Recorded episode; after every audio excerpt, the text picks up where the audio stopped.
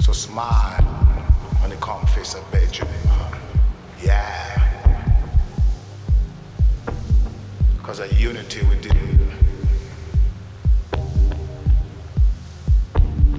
Because every time we fight, we lose.